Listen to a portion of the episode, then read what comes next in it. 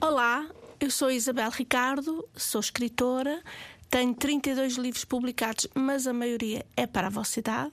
Adoro ler, escrever histórias e uma das histórias é As Aventuras do Chico Larico. As personagens foram inventadas por mim quando eu tinha 3 anos e então os nomes são realmente muito engraçados e vocês costumam divertir-se a valer com eles. Era uma vez um lugar muito bonito, o único que existe onde os animais ainda falam. É o Bosque Sempre Verde. No Bosque Sempre Verde só pode ir gente pequenina, gente como vós. As pessoas grandes não conseguem lá entrar, pois esse lugar é mágico. É protegido por uma fada muito especial.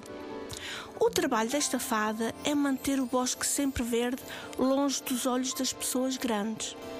Por isso, a fada colocou em volta do bosque sempre verde uma bolha invisível que a protege dos olhares das pessoas grandes.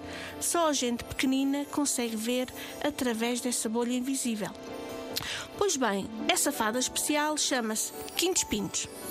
Bem, sei que é um nome esquisito, estranho e difícil de dizer, mas logo que disserem a primeira vez, verão que depressa sentirão uma certa magia. Quintos Pintos. É no Bosque Sempre Verde que vamos encontrar o nosso amiguinho Chiclarico, um lobinho muito especial. E é muito especial porque não é como os outros lobos. Gosta tanto de todos os animais que decidiu não comer carne e então só come vegetais. É vegetariano. Este lobinho é muito alegre, divertido e brincalhão e adora pregar partidas. O Chiclarico é muito maroto. Bem, vamos lá então à nossa história. O Chiclarico, naquela manhã, acordou ainda mais bem disposto do que o habitual. Abriu a janela da sua casinha, deu uma grande espreguiça dela e espreitou lá para fora.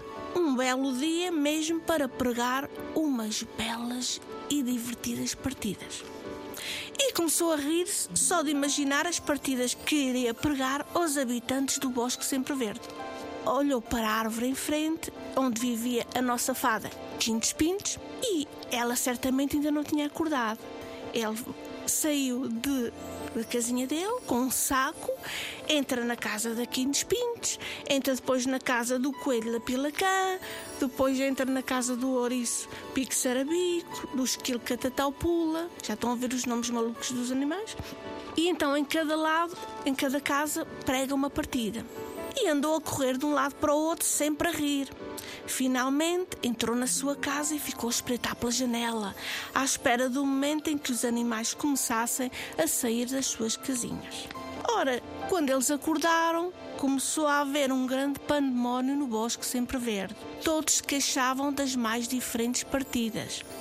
O Lapilacã, que era o coelho, saíra para a rua a berrar, pois as suas cenouras tinham desaparecido todas o que era a pior coisa para ele.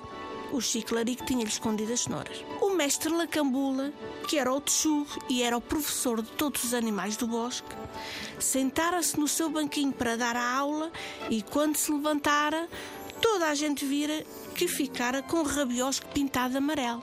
Pois é, o Chiclarico tinha posto tinta amarela no banco. O moço cabeça de alho xoxo andava aos encontrões às coisas todas, pois não encontrava os seus óculos em lugar nenhum. Já imaginam o que é que aconteceu? Chico Larico escondeu-lhe os óculos. O Arispique Sarabique saíra para a rua a ouvir os berros do Lapilacã e a voz zangada do mestre Lacambula e de todos os outros. Nisto, todos os animais desataram a rir às gargalhadas para seu grande espanto é que o pico sarabico estava com um aspecto muito divertido, pois os seus picos estavam pintados com todas as cores do arco-íris. O pico sarabico ficou muito incomodado. Nesta página, se tu encontrares o livro, vais reparar nos picos do ouriço pico sarabico, pintado de vermelho, azul, cor-de-rosa, roxo, das cores todas. A nossa fada Quintos Pintos resolveu ajudar o pico sarabico, mas quando tentou agitar a varinha mágica, ficou com ela colada à mão. O Chiclarico tinha posto cola na varinha mágica. O último a chegar foi, foi o morcego Lapiconero, que era um morcego um bocado maluco, porque gostava de sair durante o dia com protetor solar e óculos escuros.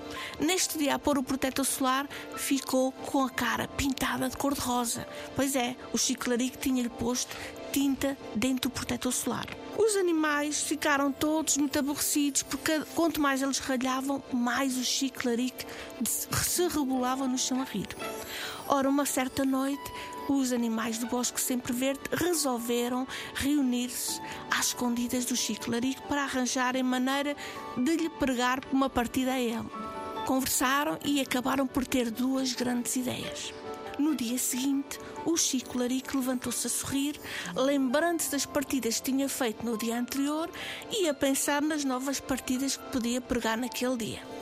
Abriu a porta do seu quartinho e, quando ia a sair, um balde de água gelada caiu-lhe em cima, deixando-o sem palavras. Depois saiu para a rua e, ao abrir a porta, viu a maioria dos animais do bosque de balde na mão. Imagina com o quê? Pois bem, era tinta.